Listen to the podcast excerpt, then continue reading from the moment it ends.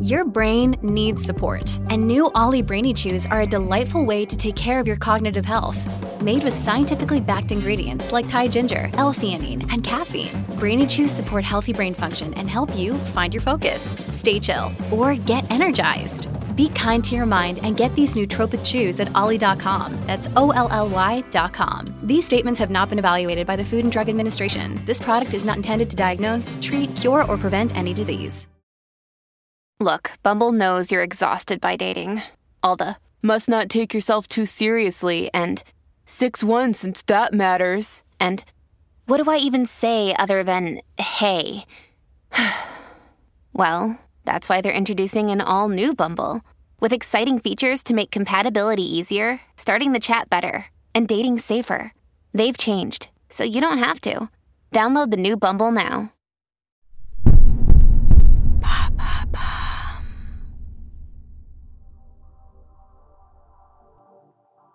Salut, moi c'est Alice Vacher et dans l'empreinte, j'essaie de comprendre comment les marques s'engagent et agissent concrètement dans la transformation positive de notre société. Mon objectif est simple, décortiquer et mettre en lumière les initiatives sociales et environnementales des entreprises pour vous inspirer et vous éclairer sur ces sujets. Allez, c'est parti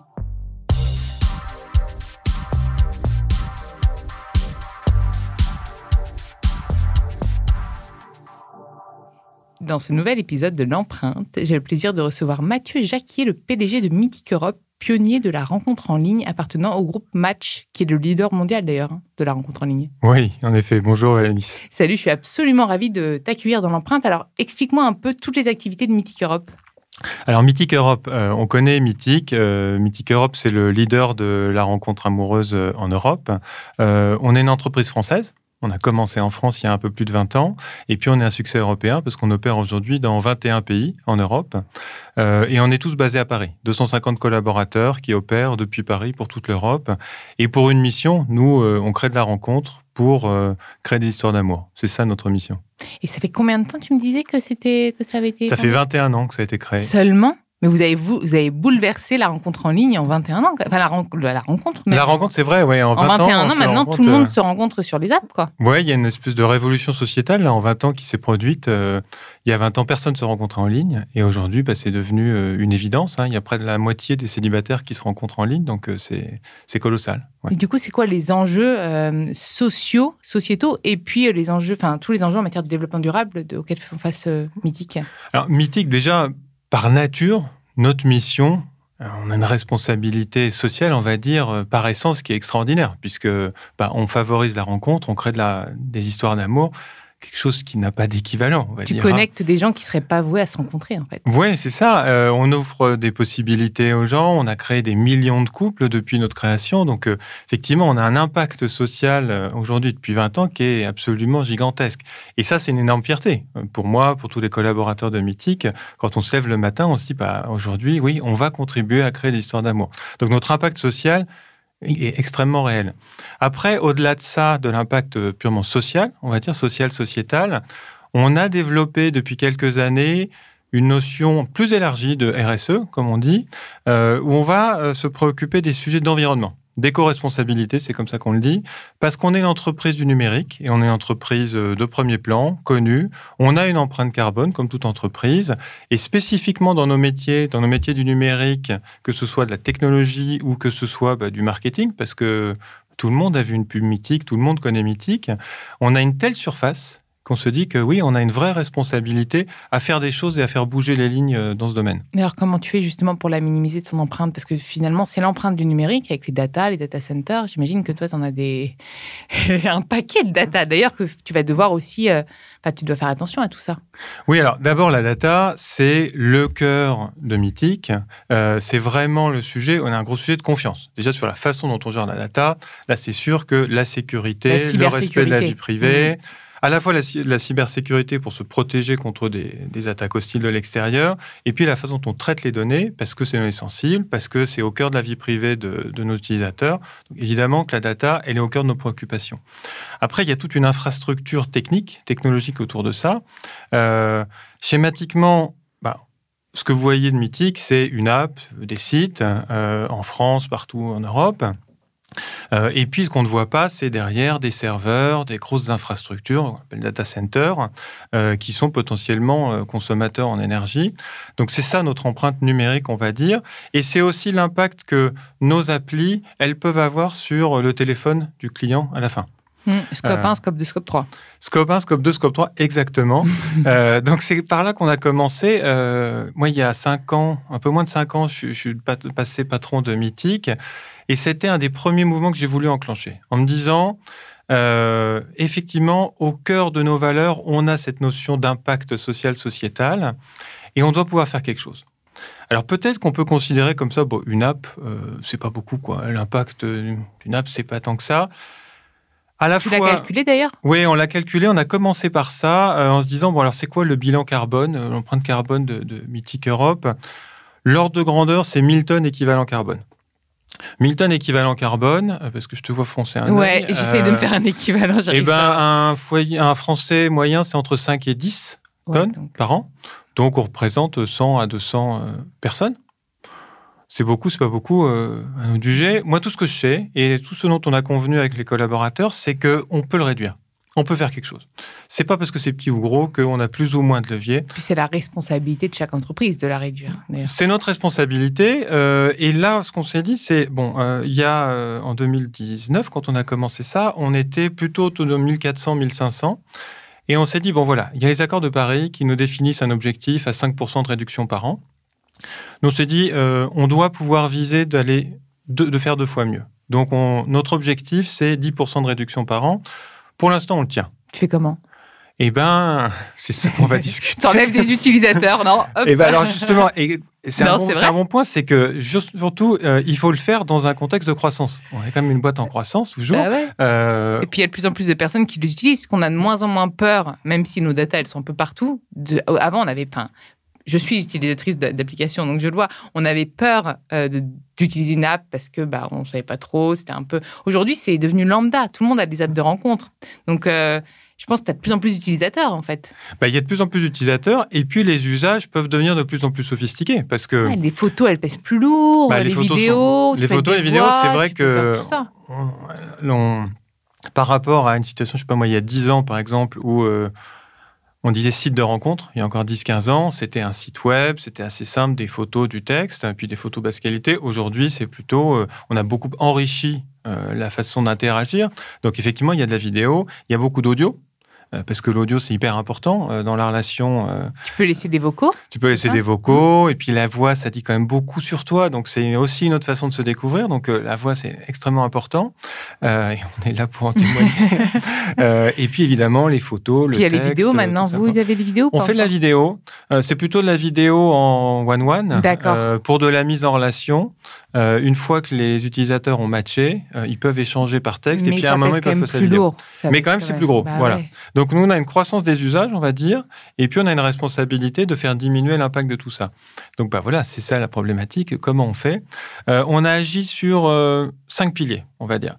Euh, et on a mobilisé toute l'entreprise autour de ça. Donc il y a un vrai sujet de, de démarche, il y a un vrai sujet d'agir sur le produit, sur les infrastructures, sur les campagnes marketing, et puis, il y a un sujet sous-jacent qui est peut-être le plus important, qui est d'agir sur la culture, en fait. Euh, parce qu'on est 250 collaborateurs et que je disais, notre empreinte à nous, c'est euh, un peu plus de 1000 tonnes équivalent carbone. Mais si chacun, et c'est ce qu'on essaie de pousser, commence à, avoir des bons petits réflexes, des petits gestes mmh. sur éco-responsable et qu'il les ramène à la maison, on a aussi un impact potentiel qui est encore plus large. Mais ça, comment tu peux le quantifier? Tu leur, demandes, tu, tu leur demandes de faire leur empreinte carbone Non, mais je peux, je peux les sensibiliser. Ça veut dire hmm. que si on commence là-dessus sur la partie culture, euh, tout nouveau collaborateur qui rejoint Mythique, il signe une charte, une charte des bons comportements. On a une dizaine de points euh, hmm. sur... Euh, c'est plus de la sensibilisation et du bon sens, on va dire, mais ça va mieux en le rappelant. sensibilisation sur les éco-gestes, sur le tri, sur j'éteins mon écran, je fais attention dans toutes mes consommations, on va dire. Hein, euh, on agit aussi sur les déplacements de nos collaborateurs, c'est de favoriser euh, les déplacements. Euh, Vous êtes où d'ailleurs en France? On est dans le centre de Paris. Ok, donc, c'est central finalement. Bah, c'est central et c'est un bon moyen justement de limiter les déplacements en voiture, parce que c'est comme cela qui pèse, parce qu'on est extrêmement bien desservi par les transports en commun. Puis on a, des, on a aussi des, des collaborateurs qui peuvent venir à pied ou en vélo pour les plus chanceux. mais donc voilà, s'intéresser à la culture, s'intéresser aux collaborateurs et les mettre au cœur du sujet, ça c'est extrêmement important. Après, je disais, euh, une, série d'actions euh, peut peut-être commencer par la démarche. Euh, je disais, la démarche, c'est tout de suite, je connais, on a mesuré notre empreinte carbone. on est entreprise numérique, on disait, on parlait de data, on est habitué à mesurer tout ce qu'on fait. Euh, à mesurer pour rendre plus performant. Et donc on s'est dit, bah, c'est une bonne façon. On prend ce qu'on a, ce qu'on est nous, euh, une boîte organisée, et on commence à, fonctionner comme ça. Donc on mesure notre empreinte carbone, et puis on se dit, bah, ça, ça, ça, ça commence à prendre de la taille, de la place. Comment est-ce qu'on fait pour réduire tel poste, tel poste, tel poste? Et la démarche, on l'a inscrite dans la durée parce qu'on s'est fait labelliser euh, ISO 14001, qui est un processus plutôt de l'univers industriel, qui vise à de l'amélioration continue. ISO 14001, le, le sens de cette démarche-là, c'est de dire on peut faire toujours un peu mieux. Donc tous les gains qu'on a, eh ben, on les consolide en un sens. Ça veut dire qu'on a gagné 10% cette année. On ne les perdra pas l'année prochaine. C'est acquis dans la durée. Et l'année prochaine, on essaiera de faire encore 10%. Et puis l'année suivante, encore 10%. Et on avance petit à petit parce que on arrive à gagner progressivement. Et à chaque fois qu'on gagne quelque chose, on peut se dire, en fait, on a fini sur ce domaine-là. Non, parce qu'avoir gagné sur un domaine, par exemple le produit, on en reparlera, ça nous ouvre d'autres possibilités. Et c'est-à-dire que l'année suivante, on arrive à trouver des, nouvelles façons de faire, des nouveaux leviers pour réduire notre mmh. impact. Et c'est quoi le poste, justement, le plus euh, carbonivore, on va dire? Je ne sais pas si c'est un mot qu'on peut employer, mais qui, ouais, qui a la plus grosse empreinte carbone Ça fluctue, c'est la data, non? Chez vous euh, Alors, c'est c'est les serveurs. Serveurs, les serveurs du coup, c'est pour ça que j'ai. Euh, ouais, c'est les espaces. Il y a la data et puis il y a aussi toutes les, tous les processeurs. Euh, parce que nos serveurs, bah, c'est des grosses machines, des gros ordinateurs. Et comment tu fais alors pour la baisser, cette empreinte? Eh bien là-dessus, euh, schématiquement, euh, on a des serveurs dans des data centers. Donc c'est une grosse machine qui est branchée dans des salles climatisées. Donc d'abord, il faut discuter avec le data center pour améliorer les performances du data center, pour que l'énergie utile pour ton serveur par rapport à l'énergie consommée et l'écart entre les deux, bah, c'est la climatisation, c'est ce genre de choses. Tu peux même ce soit le plus bas possible. Ta chaleur, oui, alors ça c'est le rôle du data center, mais nous notre rôle c'est de choisir le bon fournisseur de data center, de faire en sorte que ce ratio-là soit le plus efficace possible et de l'inciter à faire toujours mieux. De dire écoutez, euh, bah, là on est dans une relation partenariale, nous on a des gains à aller chercher, on compte aussi sur vous. Entraîner le partenaire dans la démarche, euh, ça fait partie du, sujet. Donc ça c'est sur la partie data center. Après sur la partie serveur en tant que tel. Ben là, par exemple, on a ce qui, détermine euh, l'énergie qu'on consommait, donc l'empreinte carbone à la fin, c'est le nombre de serveurs, grosso modo. Hein. Ben là, on a réduit par deux et demi le nombre de serveurs, en fait, euh, en quelques années. Avec plus de data. Avec plus de data. Et pourquoi? Parce qu'en fait, on achète des serveurs plus récents. Euh, qui sont plus efficaces. et puis on arrive, on a des ingénieurs qui sont quand même forts là-dessus, qu'on arrive à utiliser mieux nos serveurs parce qu'un serveur, bah, en fait, euh, sur Mythic, il y a plein de gens qui peuvent être connectés le soir à 20h et puis moins de gens euh, à midi ou le matin à 8h.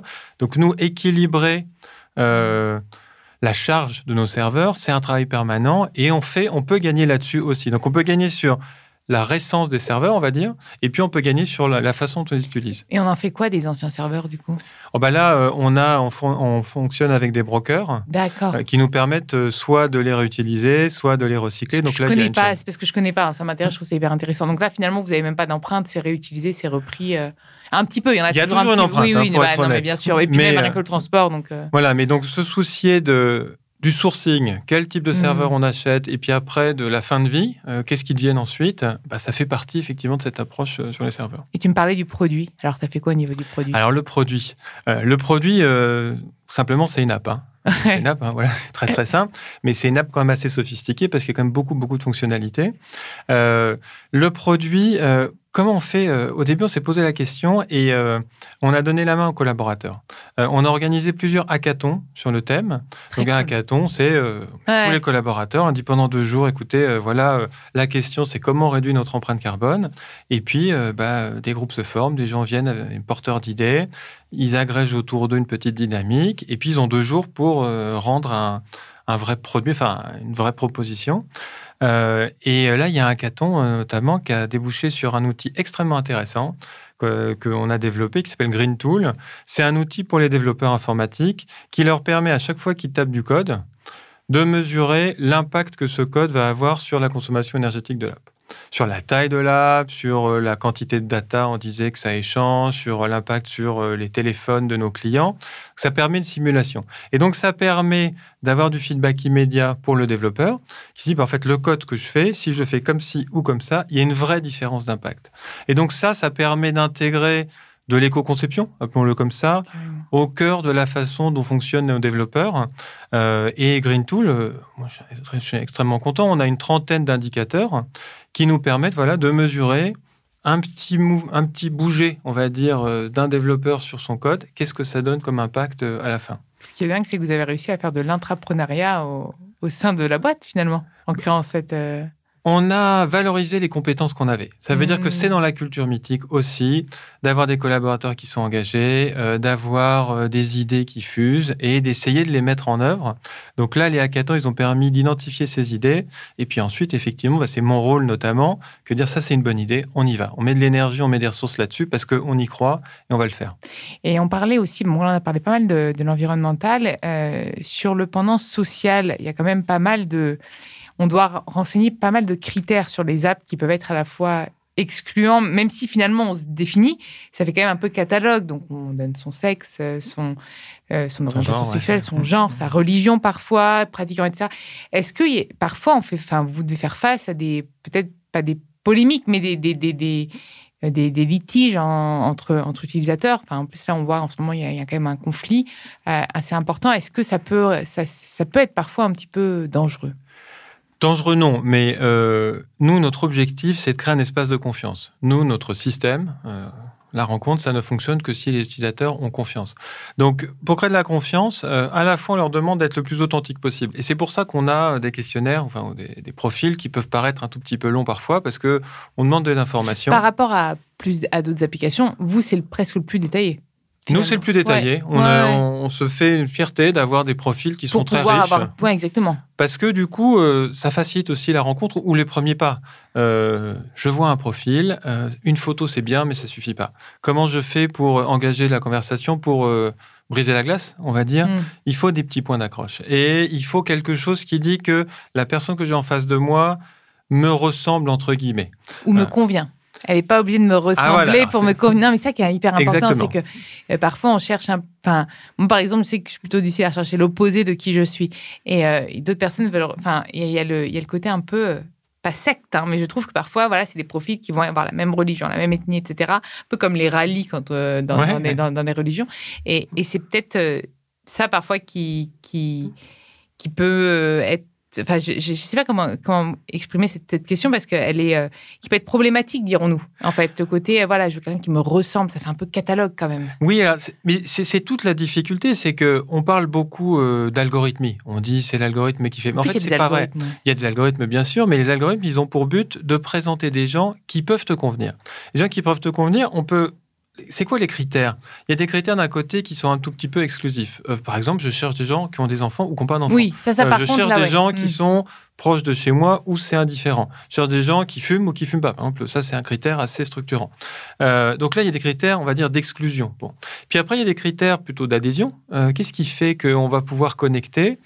Bah oui, peut-être qu'il faut que tu parles de mes hobbies, euh, du sport euh, que je pratique, euh, que je sois capable de dire deux, trois choses sur moi de manière libre aussi, pour pas enfermer dans un formulaire. L'algorithme n'est pas, par exemple, de religion similaire, de... Ah non, surtout pas. En fait, surtout pas parce que en faisant ça, on enfermerait les gens dans quelque chose, une espèce de bulle. Et en fait, on a testé, ça ne marche pas de toute façon. Ça n'est pas ça que les gens recherchent. Ils recherchent justement un subtil équilibre. Et c'est là où il faut rendre la main à l'utilisateur à la fin, un équilibre entre des gens qui me conviennent, qui me ressemblent, et de l'autre côté, bah, surprenez-moi.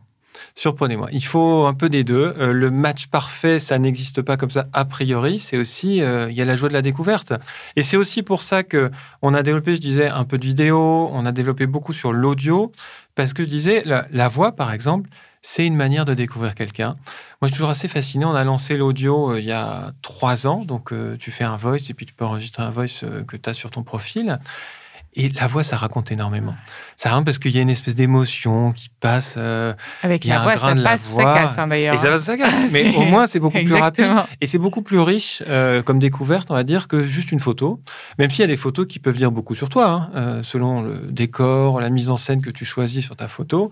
Ça raconte beaucoup aussi sur ta personnalité. Mais la voix, c'est vraiment quelque chose qui apporte vraiment un plus. Donc, moi, c'est ça le, le, le métier Donc, l'algorithme n'est pas enfermant. Non, l'algorithme, il est, il est là juste derrière. Euh, l'essentiel, c'est donner la main à l'utilisateur pour choisir la façon dont il va découvrir des profils. Il va découvrir des profils, bah, peut-être en regardant des listes de profils comme ça, puis en jugeant sur la photo, mais il peut aussi découvrir sur certains critères euh, qui est-ce qui partage les mêmes affinités que moi, ou euh, tiens, si j'écoutais des voix au hasard, on a un petit jeu où on fait écouter des voix au hasard. Tu peux découvrir les gens uniquement au son de leur voix. Et dis, bah, cette voix-là, elle me plaît. Euh, mais c'est une découverte, entre guillemets, à l'aveugle. Bon. Et puis ensuite, si ça marche, et ben, tu vois le profil, et puis après, euh, ça match, et puis ça continue. Et comment tu peux leur assurer que face à eux, ils n'ont pas un psychopathe? Ça peut être compliqué, hein, parce que bon, il y a des profils sociopathes, hein, mais qu'on peut pas trop déceler, faut, faut les avoir euh, fréquentés. Mais as, voilà, comment vous pouvez être sûr de ça? Ça peut être des personnes très bien, surtout les. Eh bien, on fait, c'est un énorme effort. on a beaucoup, beaucoup de d'outils qu'on met euh, à disposition de nos utilisateurs. D'abord, euh, on essaye de filtrer au maximum les profils, c'est-à-dire ceux qui sont dénoncés. Il y a peut-être des personnes qui se dénoncent plus. Il y a des outils pour l'utilisateur de dire je peux dénoncer, je peux bloquer, je peux signaler. Donc, euh, mais c'est assez classique. Simplement, si je signale un profil, c'est automatiquement remonté et on a des humains des gens au service client chez nous qui regardent et puis qui sont capables de juger n'importe quel profil qui serait signalé moi, il y a un humain qui va vérifier derrière ce qui se passe. Euh, hmm. Après, on a beaucoup d'algorithmes aussi pour essayer de détecter des faux profils, euh, bon, ou des comportements un peu particuliers, on va dire. Euh, et puis surtout, redonner la main à l'utilisateur pour que pour mettre l'utilisateur euh, en confiance, il faut aussi lui dire qu'il y a des comportements qui sont inacceptables. Donc on a des sortes de bons comportements et ça a pour but à la fois de sensibiliser ceux qui pourraient être du côté des méchants, on va dire, euh, dire comme ça, mais ça a pour but aussi de dire aux potentielles victimes, mais non, il n'y a aucune raison que vous, vous ayez à subir ça. Ça veut dire que si quelqu'un vous insulte ou vous parle mal de manière déplacée, vous devez le signaler. Allez-y. Et on est à vos côtés. Et le fait de dire on est à vos côtés, c'est ça qui est important. Hmm. en fait. Euh, et après, on a tout un arsenal effectivement répressif pour essayer d'empêcher euh, au maximum bah, des comportements euh, non sollicités, on va dire. Et c'est quoi alors l'avenir de Mythique, selon toi? Euh, l'avenir de Mythique, l'avenir de Mythique, c'est d'être, de continuer à être une référence dans un univers, un secteur qui continue à se développer. Qui est de plus en plus concurrentiel. Hein. qui est de plus en plus concurrentiel. Euh, c'est vrai qu'en 20 ans, on est passé de 0 à 50% des gens, je disais, qui utilisent euh, une app pour se rencontrer. Donc là, il y a toujours une progression. c'est, ça continue.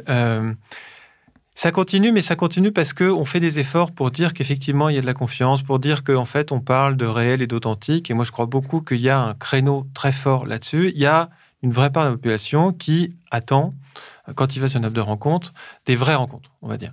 Euh, nous, c'est là-dessus qu'on joue. Euh, effectivement, il y a de plus en plus d'apps de rencontres, mais il y a aussi beaucoup d'apps de rencontres qui sont juste euh, plus légères ou plus superficielles, on va dire. c'est pas notre rayon. moi, je crois, nous croyons au réel, à l'authentique. Donc c'est là c'est le mariage. non, c'est pas le mariage, mais parce que c'est pas le mariage parce que autant enfin, ou la cérémonie pour autant le désir amoureux, le désir d'être à deux, je crois qu'ils sont toujours là, toujours plus forts. Les gens ont vraiment envie d'être euh, en relation, on va dire. Par contre, la forme de la relation, elle, elle peut changer. On peut avoir une relation euh, où on s'engage, mais qui soit pas forcément du mariage. Euh, d'ailleurs, quand on regarde une belle histoire, quand on demande à nos, utilisateurs c'est quoi une belle histoire et comment vous, par exemple, on, a interrogé les, utilisateurs qui étaient en couple. Et on a essayé de remonter le fil du temps avec eux, de dire en fait comment vous êtes rencontrés. Et en fait, bah, ils se rencontrent, enfin ça match sur l'appli. Une semaine après, ils vont se rencontrer dans la vraie vie. Trois semaines après, ils peuvent coucher ensemble, ça peut arriver quand même. Euh, mais ils vont emménager ensemble peut-être euh, trois à six mois ensuite. Trois mois après, ils emménagent ensemble. Ouais, je suis pas pour les apps. Non, mais trois, six mois, mais ils vont se marier. Trois à six ans après. Ouais, peut-être. Alors, mais ils vont peut-être se marier pour ceux qui se marient euh, deux ans après, ça vient tout de suite. Mais par contre, ce qui est intéressant, c'est que ils vont s'échanger leurs clés presque avant de, de se dire je t'aime. Le fait ah de dire je t'aime, bah oui, c'est ce que tu dis, c'est difficile, là, hein, c'est un vrai engagement. Il y a plein d'autres formes d'engagement euh, qui peuvent exister. Donc euh, c'est ça qu'on défend. Ça veut dire que oui, on peut s'engager, on peut avoir une relation sérieuse, on va dire, euh, et on continue à croire à ça. À nous de prouver que une relation sérieuse, c'est pas forcément euh, le sérieux, c'est pas forcément ennuyeux, quoi. Ça peut être quelque chose d'extraordinairement enthousiasmant. bah oui, on a des papillons dans le ventre. Donc cette sensation des, des papillons dans le ventre, c'est ça pourquoi on se bat? Donc finalement, Mythique, c'est une app de rencontre durable sur tous les sens, enfin, tous les sens du terme, durable Ah bah, pour l'environnement et, en, effet, euh, en effet, en effet. et puis euh, pour des rencontres plus pérennes. ouais. Bah écoute, je te souhaite de, de continuer à, à incarner euh, bah, l'amour parce que c'est quand même très joli de défendre l'amour et de faire se connecter les gens et puis de continuer à essayer de décarboner au maximum parce que tu vas avoir de plus en plus d'utilisateurs. euh, je pense, ça, ça ne cesse d'augmenter et, euh, et les data, euh, de les utiliser, de les utiliser à bon escient. Bah, c'est ça. Toujours plus d'amour et toujours moins de carbone. Ouais, C'est pas mal ça comme, comme slogan. on pensera. Merci. Merci Alice. Vous pouvez retrouver l'ensemble des épisodes sur toutes les plateformes de podcast. N'hésitez pas à liker, partager, mais aussi commenter le podcast. Un grand merci pour tous vos retours d'ailleurs. Nous les lisons avec intérêt et ils nous sont très utiles pour continuer à nous améliorer. À très vite dans l'empreinte.